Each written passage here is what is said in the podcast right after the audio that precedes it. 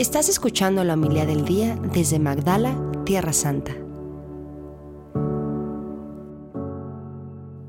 En aquel tiempo Jesús tomó la palabra y dijo, Venid a mí todos los que estáis cansados y agobiados, y yo os aliviaré.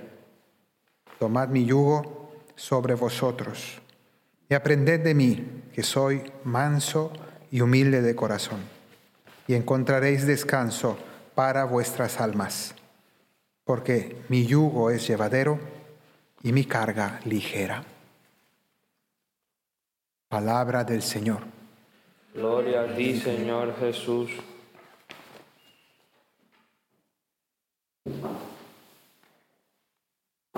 Como hemos visto todos estos días, siempre la primera lectura nos habla de una profecía y el Evangelio nos muestra cómo se cumple en Jesús.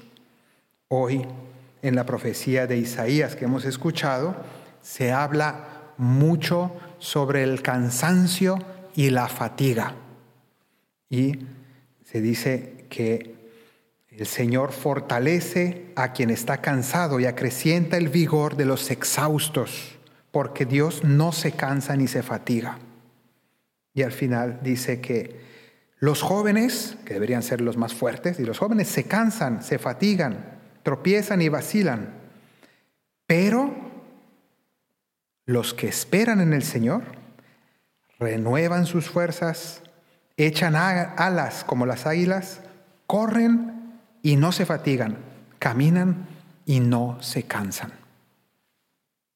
Esta profecía entonces nos habla acerca de una realidad que es el cansancio. Luego ahora vamos a ver cómo Jesús cumple esa profecía y él mismo nos va a decir en el Evangelio, vengan a mí, quienes, todos los que están cansados y agobiados.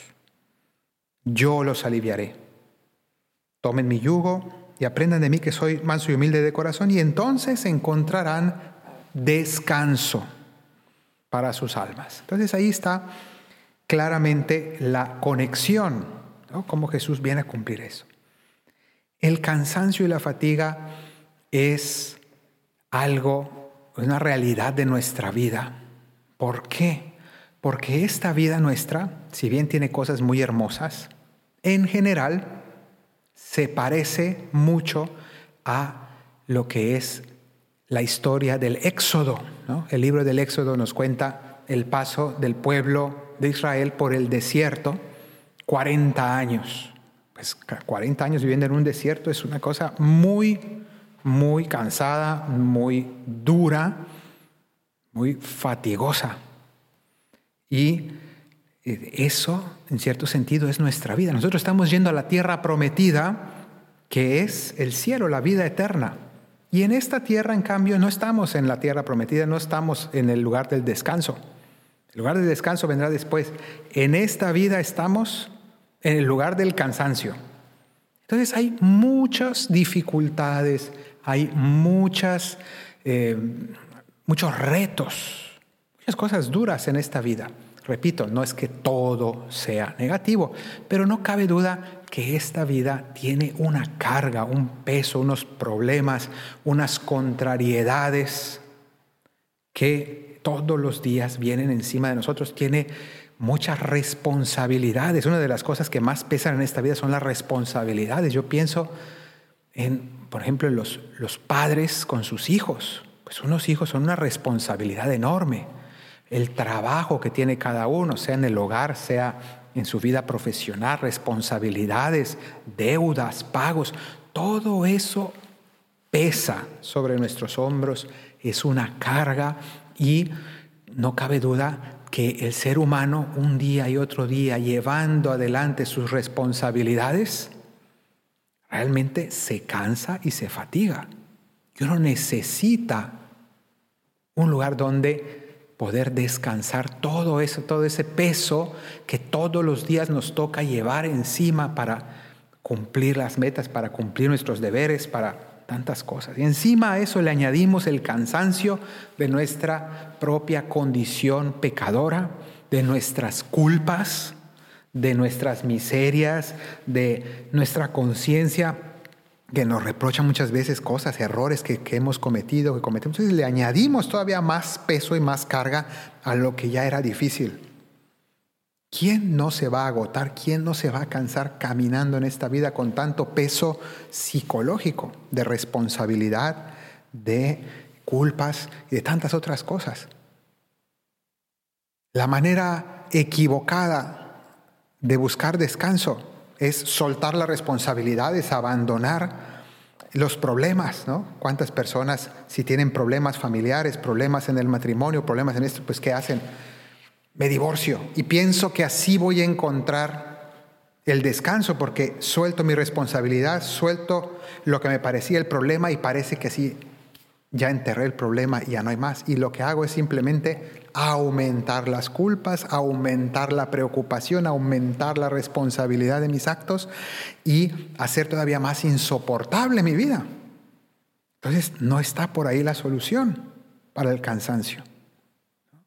O, decir, no, pues para descansar mi conciencia, entonces voy a, convencerme de que, de que no hice nada mal, que no era mi culpa. El problema es que la mentira no me hace descansar tampoco de mi responsabilidad. Lo que hace en realidad es meter el problema bajo un tapete como para que no se vea, pero al final termina siendo peor. Entonces, ¿cuál es el descanso? Viene Jesús y nos dice, vengan a mí los que están cansados y agobiados, y yo los aliviaré. ¿Cómo nos alivia el Señor? ¿Cómo nos hace encontrar descanso? Tomen mi yugo. El yugo en la escritura se refiere a la ley del Señor. Vivan según la voluntad de Dios. Vivan según la ley del Señor. Tomen mi yugo sobre ustedes y aprendan de mí que soy manso y humilde de corazón. La humildad es uno de los más grandes descansos. No está uno preocupado de qué van a decir, qué van a pensar, que me den mi lugar, que me pongan de primero.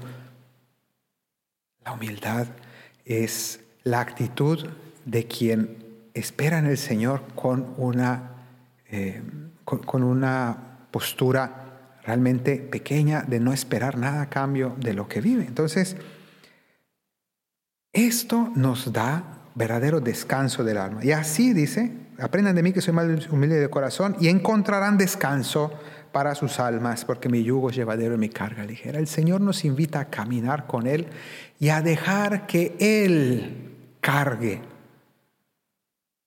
el peso que está sobre nuestros hombros, el peso de nuestras responsabilidades, el peso de nuestros pecados, Él lo cargó en la cruz.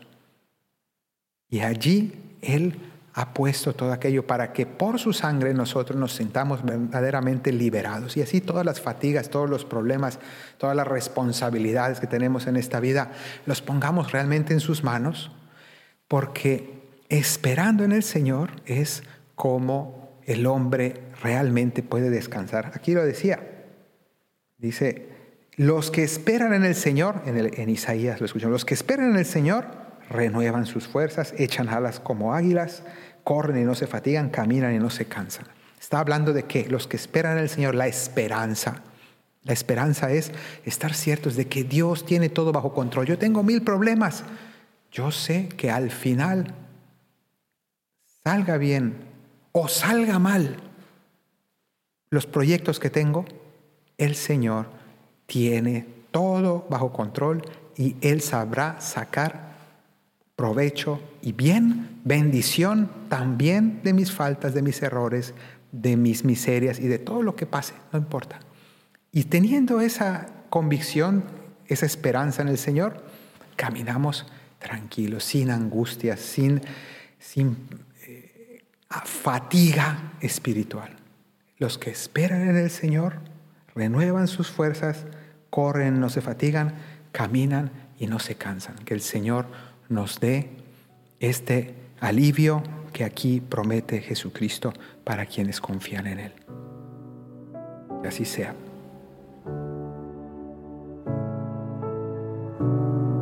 Muchas gracias por escucharnos. Si quieres conocer más acerca de Magdala, síguenos en YouTube y Facebook.